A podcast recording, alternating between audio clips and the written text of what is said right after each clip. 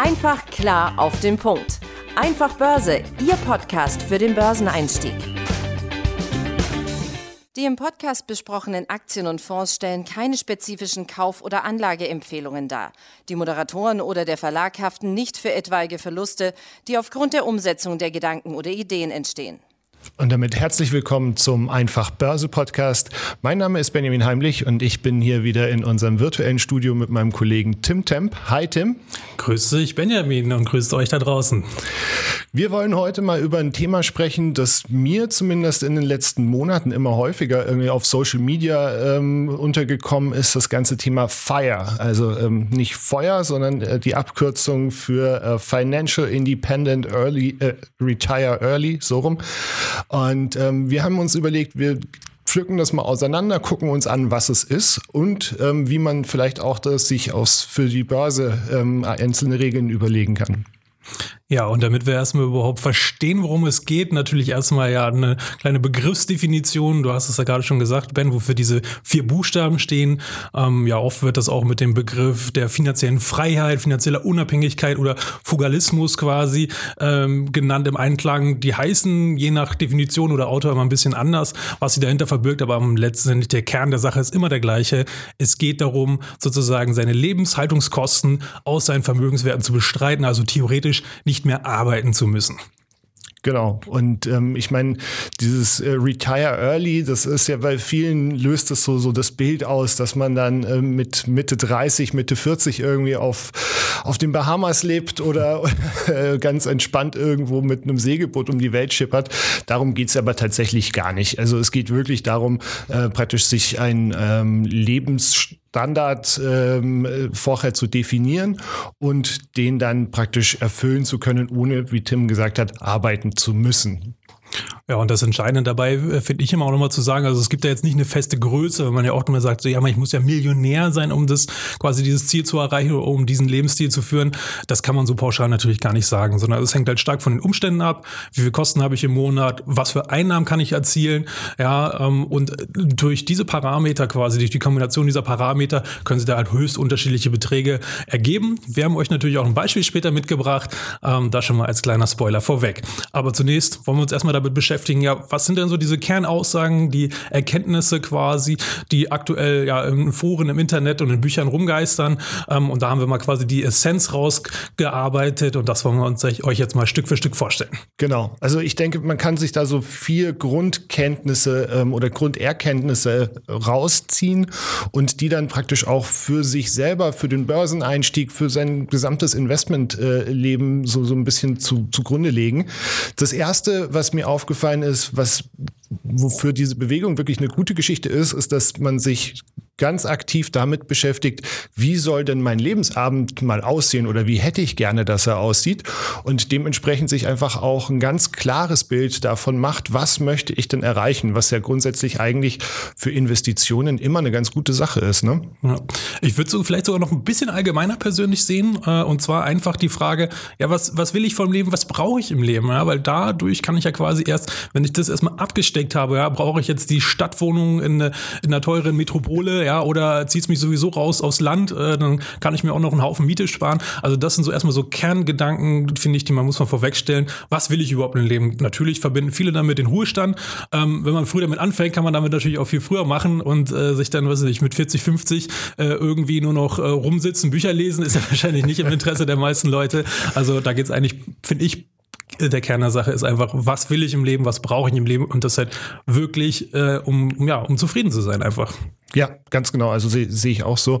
Ähm, eine zweite Grundkenntnis, die mir aufgefallen ist, die ich auch ganz spannend finde, ist, dass sich eben diese Fire-Anhänger, ähm, nenne ich es jetzt mal, wirklich aktiv damit beschäftigen, wofür geben sie denn Geld aus? Weil ich meine, ich weiß nicht, wie es bei dir ist, Tim. Bei mir ist es immer so, dass ähm, ja, das fließt halt einfach so raus. Ne? Und ähm, die gehen ganz klar her und ähm, ich, ich habe das auch schon bei mir gemacht, gucke wirklich, wofür gebe ich denn Geld aus?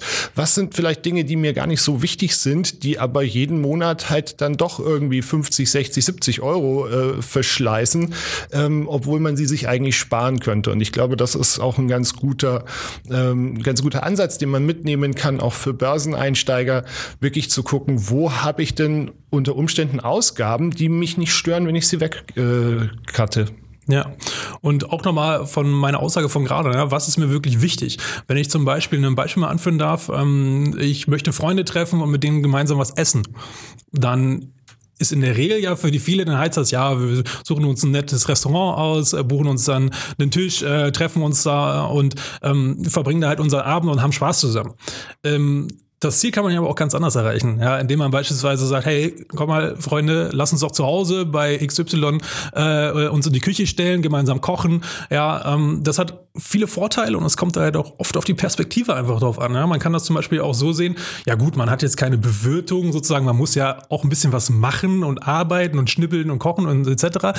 Aber ähm, viele von dieser Feierbewegung oder ähm, die sich dann halt zu dieser Gruppierung irgendwie dazuzählen, sehen das halt gar nicht so. Ja. Das ist eine Frage der Perspektive. Die sehen dann zum Beispiel eher so, nee, ich kann da Geld sparen, ist super, trägt auf mein, äh, mein Ziel bei. Ja? Ähm, ich habe eine höhere soziale Interaktion vielleicht sogar, weil ich vielleicht freier mich zu Hause fühle als in einem öffentlichen Raum wie in einem Lokal. Ja? Äh, ich kann dann die Musik anmachen, die ich will. Ich kann da ganz anders umgehen äh, mit den Leuten. Ja? Und ähm, da sind einfach dann die Vorteile, die diese Leute einfach sehen. Also einfach eine Frage der Perspektive. Genau.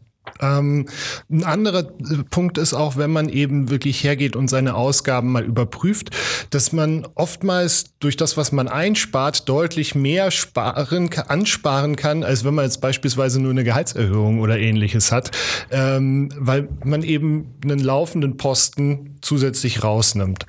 Ähm, eine andere Geschichte, die ähm, ich glaube ich ganz essentiell finde bei dieser äh, Feierbewegung, die dann eben auch ähm, auf nicht Feieristen, sage ich mal, äh, umsetzbar ist, ist einfach herzugehen und zu sagen, sparen und investieren hat eine gewisse Priorität. Ähm, damit meine ich jetzt nicht, dass man sich stundenlang jeden Tag mit äh, dem Thema Anlegen beschäftigen muss, aber ähm, was die sehr genau tun, ist, dass es eine gewisse Regelmäßigkeit drin hat. Ne? Und dadurch dann natürlich auch regelmäßig mal gucken, läuft denn das, wie ich anlege und wie ich Geld spare, ähm, in die Richtung, die meinem Ziel, nämlich dieser, ja, in dem Fall Renten äh, oder diesem Ruhestand, zuträglich ist. Also man überprüft immer wieder, ob das, was ich tue, sinnvoll ist.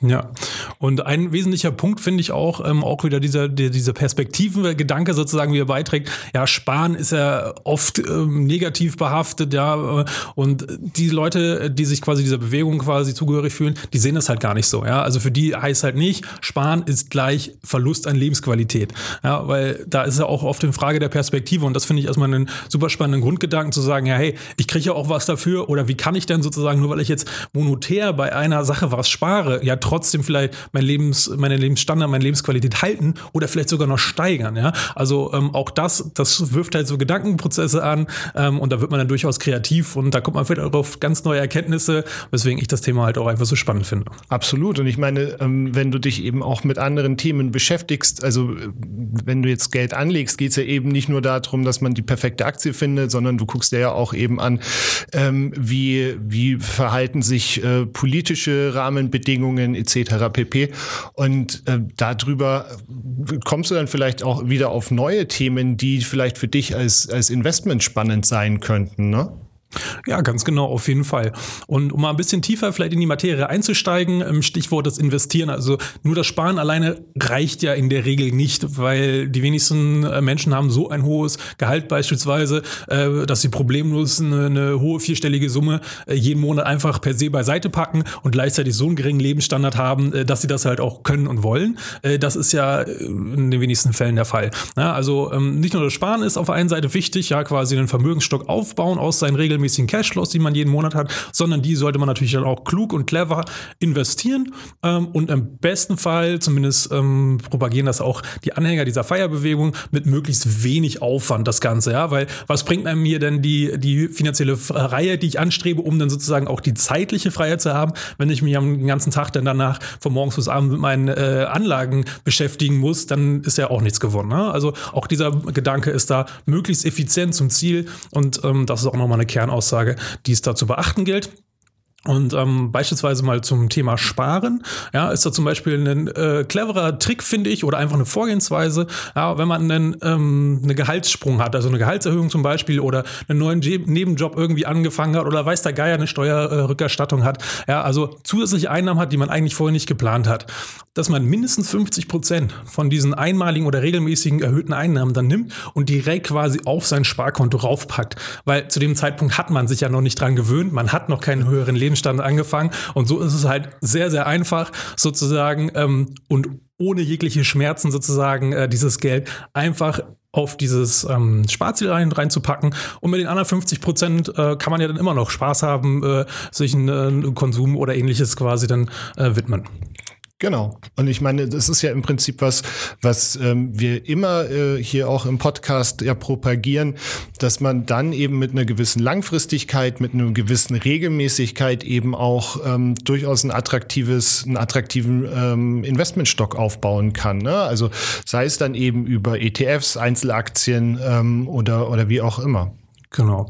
Und ähm, beispielsweise auch der diesen Gedanken nochmal äh, weiterführt, quasi auch nicht nur bei einer einmaligen Zahlung sozusagen so vorzugehen, sondern auch dieses Prinzip ähm, finde ich halt auch total wichtig. Das habe ich irgendwann auch im Studium erst kennengelernt ähm, und seitdem versuche ich das halt auch immer umzusetzen, im besten Fall mit einem, mit einem Dauerauftrag, ja, bezahl dich als erstes selbst. Wenn am ersten das Gehalt kommt, äh, dann nimm dir gleich, oder du weißt ja in der Regel, wie viel Kosten du hast und äh, wie viel Einnahmen du hast und im besten Fall ist da natürlich immer eine Differenz Differenz im positiven Sinne und dann weißt du ja, wie viel du übrig hast. Direkten Dauerauftrag auf dem Tagesgeldkonto, auf dem Untergeldkonto und ähm, ich persönlich zum Beispiel mache das so, ich habe zum Beispiel verschiedene äh, Tagesgeldkonten mir definiert, wo ich dann verschiedene Sachen bespare. Den Jahresurlaub oder den Konsum, wo ich mir mal was Nettes gönne oder sowas und auch ein, ein Bildungs- und Gesundheitskonto zum Beispiel, wo ich mir dann Bücher kaufe äh, oder ähnliches. Ja, also das kann dann jeder handhaben, wie er möchte, aber so habe ich klare Konten mit klaren Zielen und dann muss ich gar nicht darüber nachdenken, kann ich mir das jetzt leisten oder ist das jetzt vielleicht zu teuer oder nicht. So nein, wenn ich will, dann mache ich das und entweder ist auf dem Konto was drauf und ich kann es machen oder das Tagesgeldkonto Konto ist leer, dann muss ich halt noch ein bisschen warten bis zum nächsten Monat. Ja? Aber da auch der Kerngedanke, bezahle dich als erstes selbst, kommt das Geld, packst du aufs Tagesgeldkonto, auf dein Sparkonto, auf dein Depot und nicht erst am Monatsende gucken, ja, was mal übrig bleibt, ne, äh, weil in der Regel ist das dann nicht der Fall oder viel weniger, als wenn es am Anfang des Monats der Fall wäre. Richtig, genau. Und ich meine, da gibt es ja auch verschiedene Möglichkeiten. Dann äh, beispielsweise nächster Punkt, der mir aufgefallen ist, eben verschiedene Einkommensquellen. Also wenn ich sage, ich möchte eben eine, eine Sparrate ähm, in mein Aktiendepot von ähm, 200 Euro im Monat haben, mein normaler Job, aber das nur zulässt, 50 Euro oder 75 Euro ähm, dort einzuzahlen, kann ich ja auch gucken, wo kann ich mir nebenbei zusätzliche Einkommensquellen auftun, die dann im Prinzip diesem äh, Ziel, diesem Investmentziel zugeordnet werden. Und so komme ich dann eben auf mein, auf mein Sparziel, das ich haben möchte. Dass das nicht immer einfach ist und dass das natürlich auch viel mehr Spaß machen würde, irgendwie von, von 9 to 5 zu arbeiten und am Ende dann trotzdem irgendwie seine 200 Euro jeden Monat aufs Depot zu schieben. Auch klar. Ähm, aber wie gesagt, da ist eben der Vorteil, dass man sich ja vorher schon ganz klar überlegt hat, was ist denn mein Ziel, wo will ich hin? Ganz genau. Und damit wir das mal jetzt mal ein bisschen mit einem konkreteren Fallbeispiel, ja, also jetzt wird der Cliffhanger aufgelöst äh, und da auch nochmal ein kleiner Verweis auf unser Heft, was wir natürlich dann ähm, zum Podcast dann immer produzieren, beziehungsweise andersrum. Ja, und äh, da möchte ich ja insbesondere die Ausgabe aus dem April, das Faultierprinzip hier entsprechend einmal anführen, weil da haben wir uns nämlich einem Konzept bedient, ähm, was perfekt quasi wie die Faust aufs Auge zu unserem heutigen Thema passt. Ja, und da einfach mal ein paar Zahlen in den Raum werfen, auch wenn das hier ein Podcast ist. Wir haben versucht, möglichst einfach und simpel zu halten, um das nachzuvollziehen. Aber am Ende geht es ja letztendlich darum, ne, was zahle ich ein und was bekomme ich raus und wie kann ich das kombinieren, dass das möglichst viel natürlich ist. Ja? Und da haben wir euch jetzt mal ein paar Zahlen mitgebracht. Ähm, beispielsweise, wenn man erst relativ spät anfangen sollte, sich diesem Ziel zu widmen, ja? und da ist jetzt hier mal angenommen, ab dem 40. Lebensjahr. Und man würde dort eine Sparrate von 500 Euro im Monat zugrunde liegen, die man dann in einen ETF-Sparplan, beispielsweise auf den DAX, auf den deutschen äh, Aktienindex, ähm, quasi investiert, regelmäßig jeden Monat ähm, einfach über den Sparplan bei der Bank. Dann hat man im Durchschnitt die letzten Jahre eine Durchschnittsrendite jährlich von 7,5 Prozent entsprechend dort erwirtschaften können. Wenn man das Ganze 25 Jahre lang macht, also bis zum 65. Lebensjahr, äh, wo dann ja noch aktuell der Renteneintritt in der Regel quasi stattfindet, irgendwann um diesen Zeitpunkt halt herum. Ähm, Bei so. uns nicht mehr. Wahrscheinlich nicht, aber gut, glücklicherweise sind wir ja noch keine 40 und können uns dadurch vielleicht etwas äh, Puffer verschaffen. Genau, dann hätte man effektiv 150.000 Euro eingezahlt, also 500 Euro pro Monat, 25 Jahre lang. Da man das in einem Sparplan getan hat und der DAX sich halt eben mit 7,5 Prozent verzinst und dann ja auch einen Zinseszinseffekt über 25 Jahre, nicht unerheblich ist, hat man da, und jetzt bitte festhalten, weil ich war ziemlich erstaunt dann auch, wie doll dann dieser Zinseszinseffekt dann halt hat man erstmal 425.000 Euro auf seinem Depot, die dort erstmal liegen. So, und jetzt kann man das Ganze sogar noch quasi mehr als verdoppeln von der Auszahlungssumme. Ja? Also bis zu einer Million kommt er da am Ende raus. Und zwar, wenn man folgenden Prinzip dann macht und nicht quasi beim 65. Lebensjahr auch noch dann alles rausnimmt, sondern auch dann sein Monats wie ein Gehalt sich jeden Monat auszahlt. Ja? Also der, der restliche Betrag, der große Kapitalstock weiterhin arbeiten kann mit diesen 7,5 Prozent. Und folgende Rechnung haben wir da gemacht. Wenn man dann ab dem 65. Lebensjahr sich jeden Monat 2000 1880 Euro aus diesem ähm, Depot quasi selber abverkauft und selbst als Gehalt, wenn man so will, oder als Ruhestandseinnahme Auszeit entsprechend, dann kann man das 30 Jahre lang machen, äh, bis sozusagen das Depot dann wieder auf Null ist. Ja, das heißt, man kann ähm, da entsprechend ja einen riesen Betrag, das ist nämlich über eine Million dann insgesamt, was man Ausschüttung dann hat, weil ja über die Zeit das, der Kapitalstock ja auch über das 65. Lebensjahr weiterhin arbeitet. Und das ist natürlich eine super schöne Sache, finde ich, ja, wie man dann möglichst lange davon zehren kann. Eine Million Auszahlung insgesamt, aber nur 150.000 Euro effektiv einbezahlt. Das ist nicht mal eine, eine, schöne Sache. Ja, und das Schöne ist ja, wenn man jetzt nicht erst mit 40 anfängt, braucht man auch nicht jeden Monat 500 Euro reinzahlen, sondern wenn man entsprechend früher anfängt, verringert sich natürlich die Summe. Ne? Genau, das war einfach nur mal ein Zahlenbeispiel, einfach um mal die Verhältnismäßigkeit quasi und den Zinseszinseffekt über diese lange Zeit zu verstehen, weil der hat nämlich eine extrem hohe Power dann über die Jahre. Oh, da kommt halt einiges zusammen. Genau. Und wenn wir jetzt mal zusammenfassen, was wir, was wir mitnehmen, ähm, was so die, die Kernaussagen aus unserer Sicht sind, schlicht und ergreifend eben zu sagen, man sich früh hinsetzen, sich ein Ziel definieren, ähm, langfristig das Ganze begehen, wie wir das ja eigentlich, glaube ich, die letzten fünf, sechs Episoden ständig propagieren ähm, und äh, eben das Ganze mit einem gewissen Plan. Was auch, glaube ich, ganz wichtig ist, so als abschließender Gedanke, dieses Fire Movement, äh, wenn man es so nennen möchte, es ist ja kein, die Motivation dort ist ja nicht, ich habe keine Lust auf meinen Beruf. Ne? Also das ist ja keine, keine frühe Abkürzung in den Ruhestand, das soll es ja nicht sein, sondern es soll wirklich ähm, praktisch auf den Ruhestand vorbereiten. Wenn man das hinkriegt, dass man dann mit Mitte 40 in, in den Ruhestand geht, tolle Geschichte. Ne? Auf jeden Fall. Und ich glaube aber auch für, also ich sehe das vielmehr eher wie so eine Art philosophischen Ansatz, einen Werteansatz, ja, weil für mich ist halt der Kern der Aussage einfach, was ist mir wichtig im Leben und wofür möchte ich Geld ausgeben? Ja, und allein wenn ich das mir einmal wirklich ernsthaft mal überlegt habe, ja, dann ändert sich das schon ganz viel in meinem Verhalten einfach. Das geht nicht von heute auf morgen. Das ist eine Reise einfach, die man dadurch läuft. Ähm, ich finde, sie lohnt sich auf jeden Fall, ähm, weil ja, im besten Fall gewinnt man Lebensqualität dazu, spart noch kräftig und hat quasi dann einen ordentlichen Kapitalstock, den man für was auch immer dann äh, ausgibt, ob für den frühen Ruhestand oder für die Weltreise oder ich weiß es nicht was. Äh, das ist dann ein Luxusproblem, welches ich mich gerne stellen möchte. Genau. Dann ähm, komme ich wieder mit unserem Werbeblock. Ähm, abonniert uns gerne, wo ihr uns abonnieren könnt. Spotify, Deezer, äh, iTunes. Schreibt uns gerne eine Bewerbung. Äh, Bewerbung, Bewertung, äh, Empfehlung ähm, und ähm, empfehlt uns auch gerne euren Freunden, Bekannten und ähm, folgt uns auf den Social Media Plattformen. Ähm, wir sind da auf Instagram, wir sind auf Spotify, äh, Spotify, wir sind auf YouTube, ähm, TikTok. Falls ihr mal Themen habt, die ihr gerne hier im Podcast beleuchtet hören möchtet, ähm, schreibt uns da gerne auch direkt an. Wir freuen uns da auf Feedback von euch. Und ähm, Tim, mir hat's wieder Spaß gemacht gemacht. Ähm, ich hoffe, euch auch. Und dann freue ich mich, wenn wir uns nächste Woche hier wieder hören. Ich sage auch vielen Dank, Ben, und für eure Zeit. Bis zum nächsten Mal und allzeit gute Trades. Ciao. Ciao. Einfach klar auf den Punkt. Einfach Börse, Ihr Podcast für den Börseneinstieg.